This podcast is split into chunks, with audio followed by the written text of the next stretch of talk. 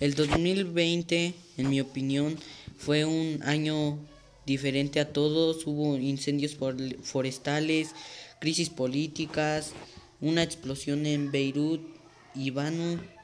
Este no hubo clases.